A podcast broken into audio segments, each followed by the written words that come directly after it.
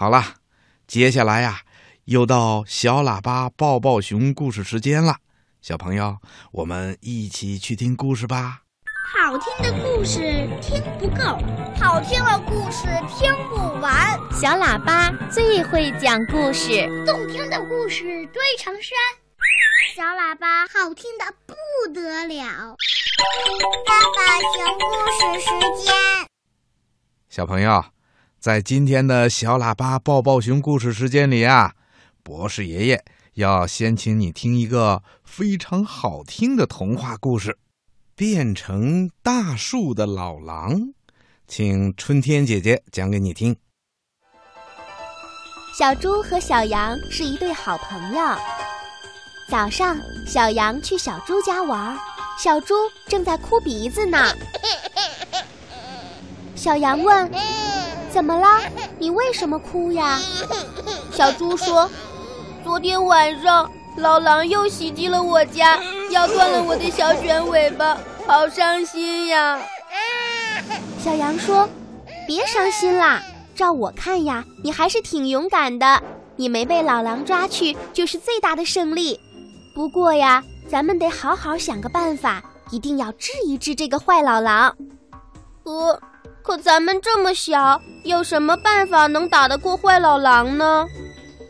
小羊想了一会儿，突然他高兴地对小猪说：“哎，咱们去找老博士吧，他一定会有办法的。”对，咱们去请老博士给咱们想办法，肯定能打败坏老狼。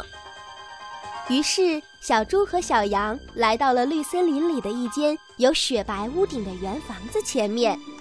这座像个大蘑菇一样的房子，就是老博士的家。老博士是一位专门研究生物的老爷爷，可有学问呢。小羊和小猪敲开了老博士的门，对博士爷爷说：“博士爷爷，坏老狼总是欺负我们，还咬断了小猪的卷尾巴。您快给我们想想办法吧，别让这只凶恶的家伙再欺负我们小动物了。”老博士听了小羊和小猪的话以后，抓了抓掉光了头发的脑袋，然后坐在沙发上开始想主意了。想了老半天，老半天，最后老博士终于想出了一个好办法。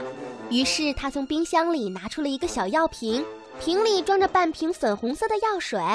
老博士说：“这是一个木本基因，你们只要照我的办法做。”保证让坏老狼再也不能欺负所有的小动物了。小羊和小猪接过了小药瓶，谢过老博士以后就回家了。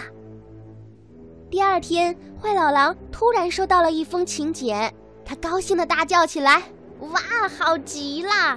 参加小猪的生日宴会，嘿嘿，我会连小寿星佬和大蛋糕一起吃进肚子里去的。”小猪开生日宴会的时候，坏老狼早早的就来到了小猪的家。他进门一看，哇，不得了了！小猪的家里有那么多的小猪，黑猪、白猪、花猪、胖猪、瘦猪，哎呀呀，不得了！我的牙根儿都痒痒了，我管不住自己的口水了。坏老狼赶紧挨着小猪坐下，一边不停的搓着手，一边流着口水。小羊立刻给他端过一杯粉红色的饮料，坏老狼接过来，一口就全倒进了嘴里。哎呦，哎呀，不行不行，我渴极了，嗓子都冒烟了，快快给我送饮料来，不然我可要吃小猪啦！小羊没有去给他拿饮料，只是看着坏老狼不住的笑。坏老狼瞪着一双凶狠的大眼，不知道今天小羊为什么不怕他呢？可是没等他想明白，坏老狼就眼前不停的冒金星，浑身痒的难受。哎呦哎呦，快给我挠痒痒，我难受死了！大家马上找来了几把大铁刷子，在坏老狼身上乱刮起来。哎呦，别拔我的灰毛呀！你们好大的胆子！老狼吹胡子瞪眼睛，大喊着说：“呀呀呀！”小羊和小猪都吓跑了。老狼一个人一边拼命地吃蛋糕、喝饮料，一边使劲地浑身乱抓。抓着抓着，他忽然感觉自己的身体一下子膨胀起来了，就像是一个吹气玩具一样，越胀越大。他坐不住了，哎呦，疼死我了！老狼张牙舞爪的在屋里发疯，餐桌都被他掀翻了，椅子也被他踢翻了。小猪和小羊躲在屋顶的天窗上，变形了？我的皮像树皮一样了。老狼变成了大树，狼头变成了树根，狼角和狼尾巴朝上分开，变成三根树杈。狼的牙齿变得弯弯曲曲，伸进了泥土里。哇！小动物们见老狼变成了大树，都高兴极了。